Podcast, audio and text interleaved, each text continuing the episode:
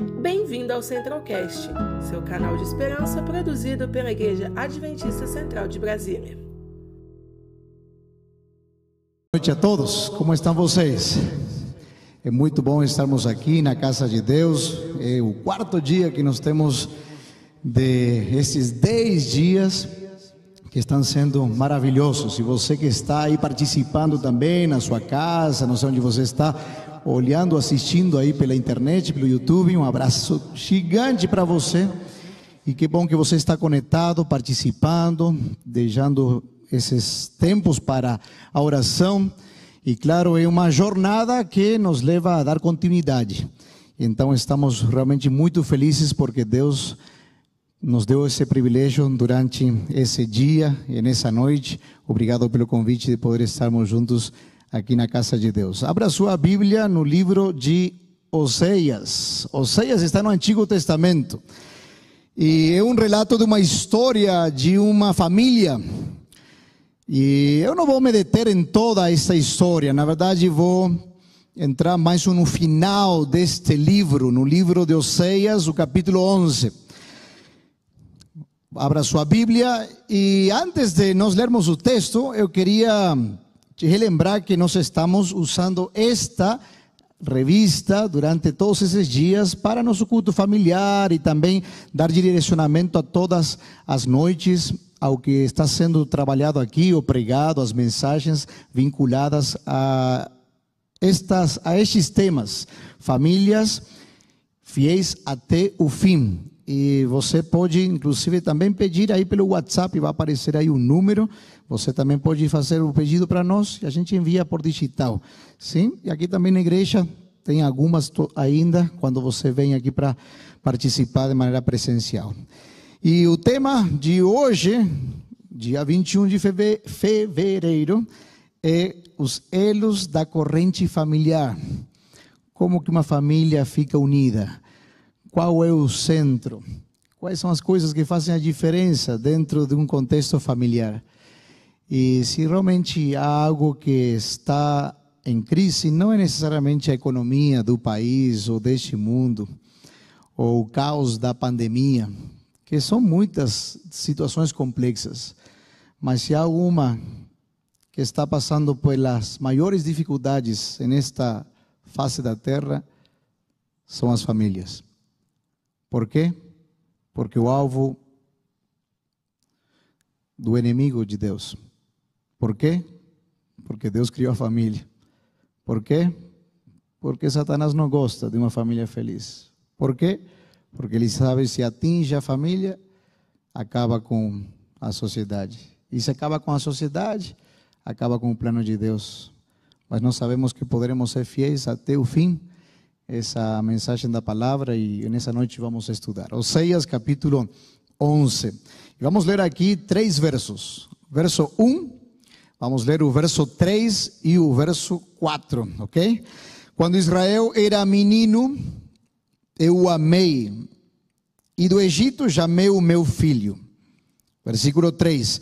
Todavia eu ensinei a andar a Efraim, tomei-os nos meus braços, mas não perceberam que eu os curava. Versículo 4. Atraí-os com cordas humanas, com laços de amor. Eu fui para eles como quem alivia o jugo de sobre as suas queijadas e me inclinei para dar-lhes de comer. Quando nós olhamos para esta história bíblica que eu falei que não vou retratar, daria uma semana inteira para conversar sobre Oséias, sobre Gomer, sobre seus filhos. Mas aqui no final deste livro, onde Deus tenta, através da história familiar, demonstrar também como esse conflito que existe nas famílias, mas o chamado que Deus faz para seus filhos, para andar com eles, aqui Deus começa dizendo que Deus amava a Israel ainda sendo uma criança. E tem umas versões bíblicas que dizem ainda era um embrião, não tinha nascido, E Deus já amava esse povo. Por que Deus usa essa figura? Por que Deus fala assim?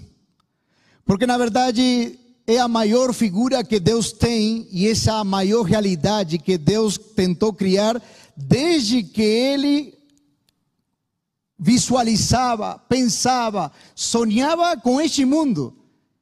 Sonhava com Adão e Eva. Sonhava com seus filhos. Sonhava estarmos juntos sempre. Sonhava com você. Então, antes de você nascer, Deus já sonhava com você. Antes de você imaginar que você iria a casar com alguém, Deus já visualizava como seria isto e como seriam teus filhos. E Deus foi conduzindo as coisas. Deus já se antecipa.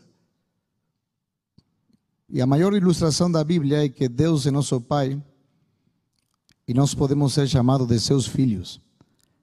Você ser chamado o filho do Deus do universo? Você já parou para pensar nisso? Se você é o filho do Deus do universo. Há muitas ilustrações na Bíblia, mas esta é a maior de todas. Por quê? Porque Deus o tempo todo retrata Ele como Pai, a família, os filhos, a criação. Por quê? Porque plano dele. Então ele diz para Israel: Eu já te amava antes de você nascer. Interessante quando os pais vão ter seus filhos, e a maioria dos que estão aqui são pais. Talvez você lembra quando você ter o primeiro filho, né? Como foi essa sensação? É uma ansiedade, uma expectativa. E como vai ser? Vai ser menino, vai ser menina? Que vamos fazer assim, assim, que o médico, todo um planejamento, o pai fica aí até vai falar perto da barriga da mamãe, né? E, e fala até com um eco, né? Filho, estamos te esperando. Existe tanto amor já prévio, né? É que o amor do pai, desses pais, já está em jogo. Nem olharam para o rosto desse filho, mas já havia amor. Dessa mesma maneira, Deus estabelece como princípio do lar o amor o amor. Mas o amor que vem dele, esse amor perfeito, esse amor sublime, esse amor que espera, esse amor que é paciente, esse amor que perdoa, esse amor que restaura, esse amor que busca, esse amor que tudo o suporta. Deus o tempo todo reflete isso. E aqui, quando começa dizendo que amava Israel, amava você e a tua família antes de você imaginar tudo isso. Mas é interessante que esse elo que permeia, ou essa corrente, como diz a lição de hoje, é o amor de fato e é Cristo Jesus no lar de uma família. Mas no verso 3 diz: Todavia eu ensinei a andar a Efraim. Há muitas maneiras de ver como Deus é. Mas esta é interessante porque Deus diz que Ele ensina a caminhar a seus filhos. Enquanto a gente não entender que Deus que está ao controle do lar, que Deus que está no centro da família, e todos esses, como diz aí Ellen White na primeira citação, todos os raios se concentram em um só eixo, como se fosse uma roda. Se ele não for esse centro, então nosso caminhar não tem um final feliz, porque a gente entende que uh, nós já sabemos caminhar, mas Deus diz assim, como um pai que sabe e quer ensinar a seus filhos a caminhar, diz para as famílias: Eu vou ensinar, eu vou dizer como é, eu vou te mostrar qual é o melhor caminho. Por quê? Porque como também está reflito aqui nesses textos e a Bíblia menciona tantas vezes, é que Ele já desenhou esse plano, e se ele sabe o que é melhor para você, por que você às vezes quer andar pelos seus próprios caminhos? Que passa por nossa cabeça? Por que somos tão duros? Imagino às vezes. Porque às vezes a gente quer até na criação de nossos filhos achar que com ira poderemos repreender, ou com um pseudo amor a gente vai corrigir. Quando estamos talvez distanciados do conselho e do amparo de Deus, e isso isso machuca também às vezes a família. Diz que ele ensina a caminhar. Vocês já viram quando um pai ensina seu filho a caminhar, que é muito engraçado, né? Você vê aí o, o pai está preocupado, o seu filho está engatinhando, está dando os primeiros passos. E o pai coloca o seu filho assim uns dois metros, três. E até a voz muda do pai, né? Lá no trabalho, lá na igreja, até talvez ele fala todo, né? Mas quando está com o filho, coloca aí o filho. Vem com o papai, coxinha linda. Ai, coitado. Ele, ele vira outra pessoa, é seu filho, ele, ele ama seu filho. Lembra? Ele sonhava e, e agora ele quer ensinar, quer dizer como é, e dar um passo o outro. Então, adolescentes, jovens, especialmente crianças, deixe que seus filhos, seus pais possam ensinar você. Eles são defeituosos? Claro, eles têm erros, sim, mas eles querem o melhor para você. Pais que se alinham na vontade de Deus querem ensinar a seus filhos a caminhar no bom caminho. Pais que realmente seguem ao verdadeiro Pai, Ele quer ensinar. E na tua vida espiritual é assim. É por isso que eu quero te dizer nessa noite: você reconhece quem é Deus na sua vida? Se você o reconhecer como Pai, e talvez nesse mundo você não tenha tido um pai que seja uma referência para a sua vida. Talvez você foi machucado por algumas situações, até familiares, pelas quais inclusive você está orando agora. Talvez você não teve a mais linda de todas as experiências. Mas é por isso que a Bíblia menciona que Ele é o nosso Pai. E se a gente deixar que Ele nos ensine a caminhar, tudo será bastante diferente e alcançará os propósitos que Ele quer para a nossa vida. Diz que Ele nos ensina a caminhar. Tomei-os nos meus braços. Sabem quando um filho aprende a caminhar? Às vezes sai disparado aí pela casa, buscando uma coisa ou outra, e às vezes cai. Nos caemos, nos erramos, nos falhamos. Mas é interessante como, como o pai vai aqui nessa situação. Quando um filho cai, geralmente ele começa a gritar e chorar e, e clamar, e que faz? Olha para cima, né, com o pescocinho, porque está pedindo pelo pai, né? Está pedindo para que a mãe venha e que faça. Talvez não foi muito, mas era para levantar os braços. Que foi, filho? Uh, talvez foi o dedo somente. Mas aí o pai vai, levanta e se sente seguro. Não sei se como você foi criado quando você era pequeno, mas às vezes nossas culturas religiosas latino-americanas, a gente tem passado por um ensino onde talvez Deus é um Deus que está distante, é um Deus que está num trono olhando para seus filhos e pronto para pegar eles quando caem, quando erram, quando falham. E mas a Bíblia não me demonstra assim. Se bem Deus é justo e a sua justiça é clara em vários aspectos, a Bíblia me fala de um pai que chega perto de seus filhos e quanto mais o precisa, ele levanta com seus braços poderosos e cura suas feridas, fala seu coração, restaura sua alma. É assim que me menciona aqui o livro de Oseias. É Deus falando para seus filhos e curando e restaurando e levantando com seus braços de amor.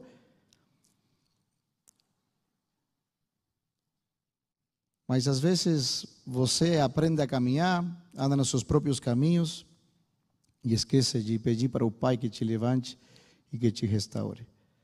Às vezes também eu fico perguntando: será que seus filhos, como veem você? Enxergam um pai uma mãe perdoador, amoroso, que dedica esse tempo, que levanta, que ajuda a restaurar, que ora por isso. Quando Deus diz a seus filhos e a seu povo: Deixem que eu ensino a andar vocês, deixem que eu levanto vocês com meus braços poderosos. É mais, diz assim, mas eles não queriam, parecia que não queriam que sejam curados pelo Senhor.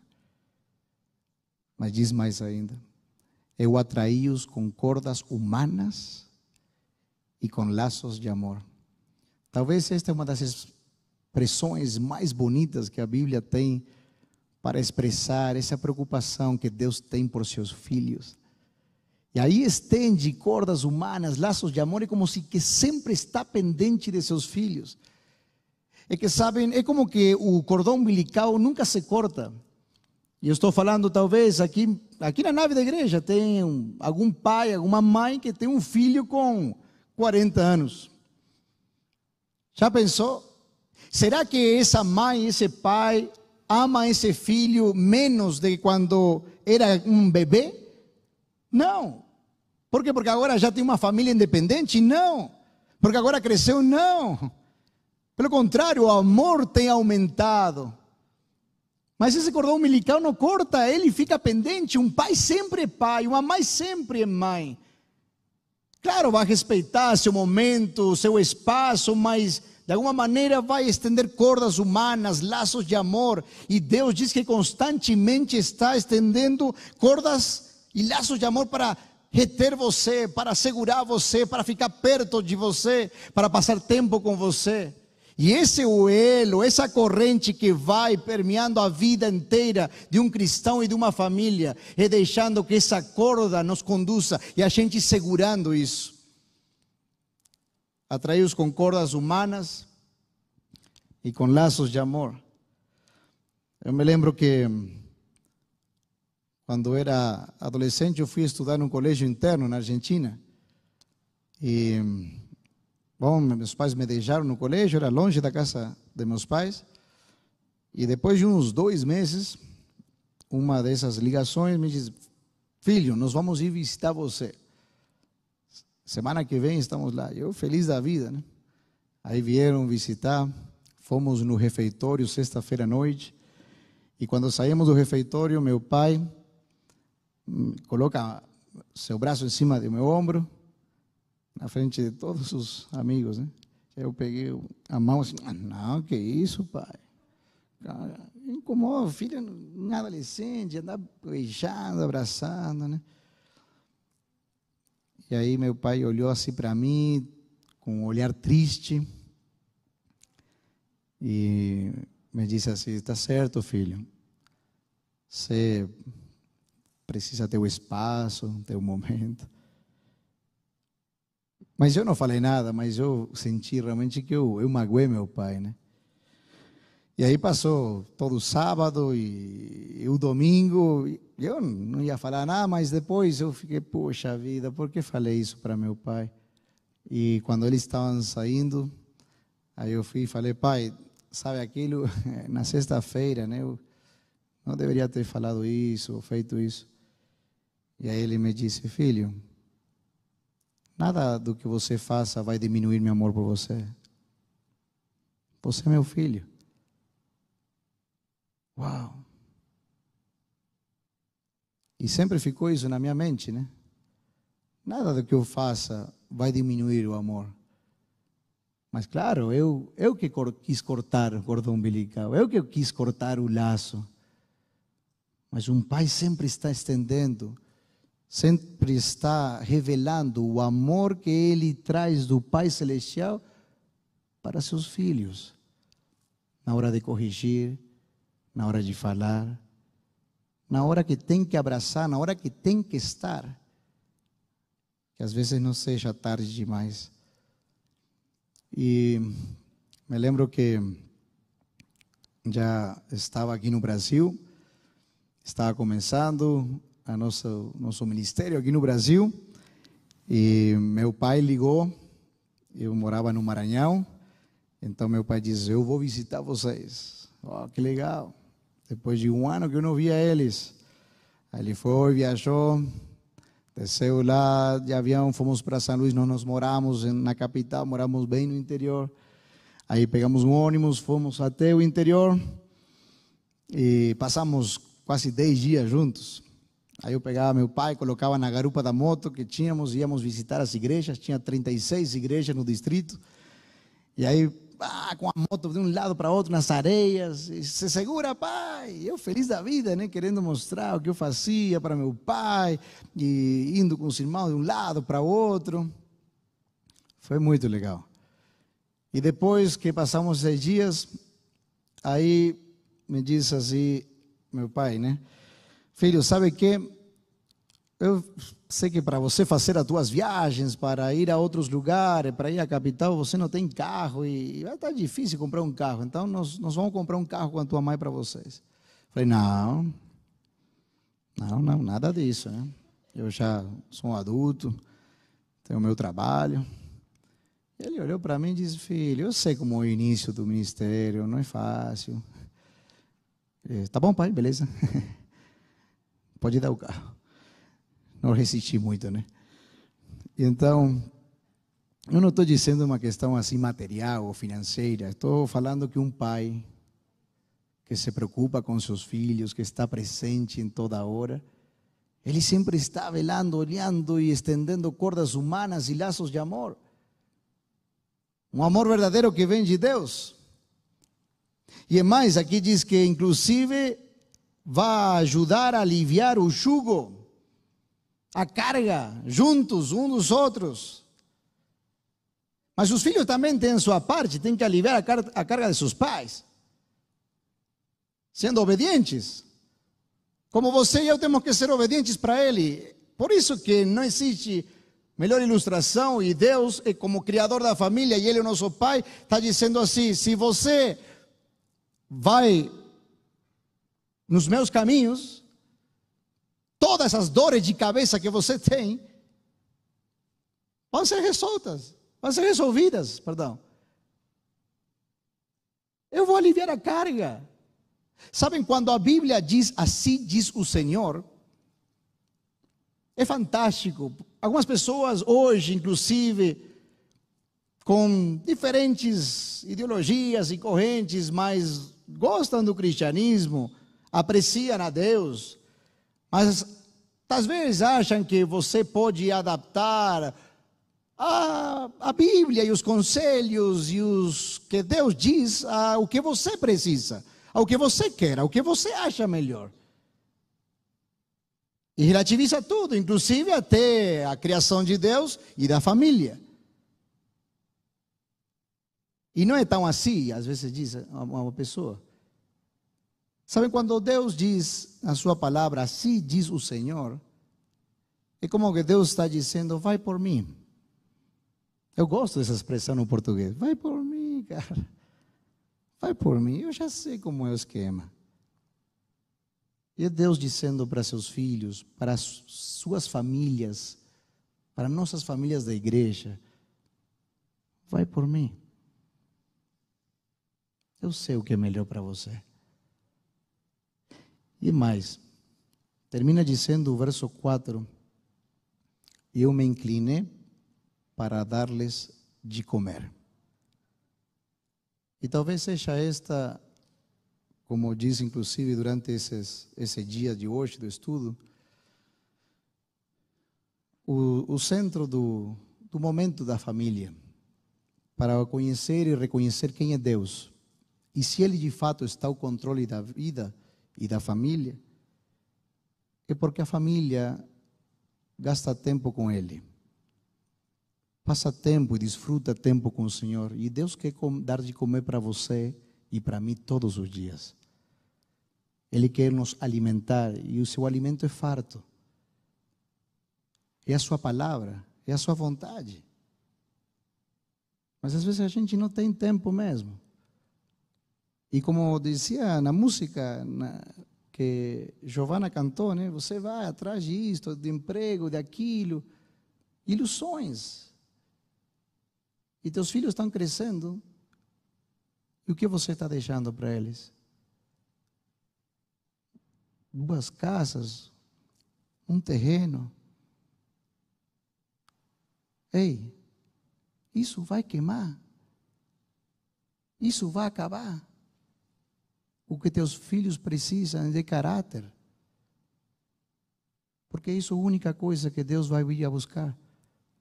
O caráter de seus filhos. Mas enquanto não enxerguem em você e em mim um homem, uma mulher segundo o seu coração, e que dá de comer e alimenta a sua família na hora certa, depois fica difícil. Sabem quando quando você pensa em dar de comer, de dar alimento aos filhos, não é somente estudar a palavra, não é somente ter o culto familiar, não é somente de dizer, inclusive até de palavras. Isso significa rolar no tapete quando é criança. Ah, não tem tempo, estou atrás das coisas deste mundo. Eu sou líder de jovens. E tantas vezes veio, vieram pais para falar comigo. E disse, pastor, faça alguma coisa para o meu filho.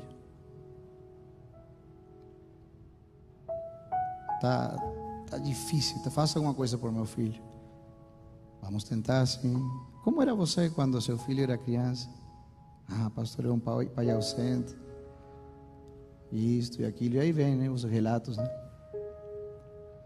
A igreja vai fazer de tudo para resgatar as famílias, para influenciar seus filhos. Mas se não aprender do amor de Cristo dentro do lar, depois, quando tem 15 anos, 16, filho, por favor, vamos brincar, vamos fazer isso. Não, pai, eu não quero agora. Quando você me tinha que dar de alimentar, você não fez. É duro. É por isso que Deus diz: siga meu exemplo. Estou falando para pais e estou falando para filhos. Filhos, sejamos obedientes. Se há coisas que têm que ser ajustadas, é que às vezes a gente quer a nossa vontade e não a do Pai. É interessante porque o texto termina dizendo, e não lemos, não limos o 2, o versículo 2. O versículo 2 diz que quanto Deus mais chamava a Israel, mais se afastavam da sua presença. Deus estendia cordas humanas, laços de amor e. Não, não quero agora. Mais chamava e mais se afastava. Sabem, a primeira coisa que eu falei aqui, que talvez nós estamos vivendo como crise mundial, não é a pandemia, são as situações familiares. Por isso que estamos dedicando realmente mais tempo e a oração e a pensar nisto e refletir e tomar decisões. Porque não adianta você ouvir, ler uma coisinha como dizer que vai cumprir alguma coisa.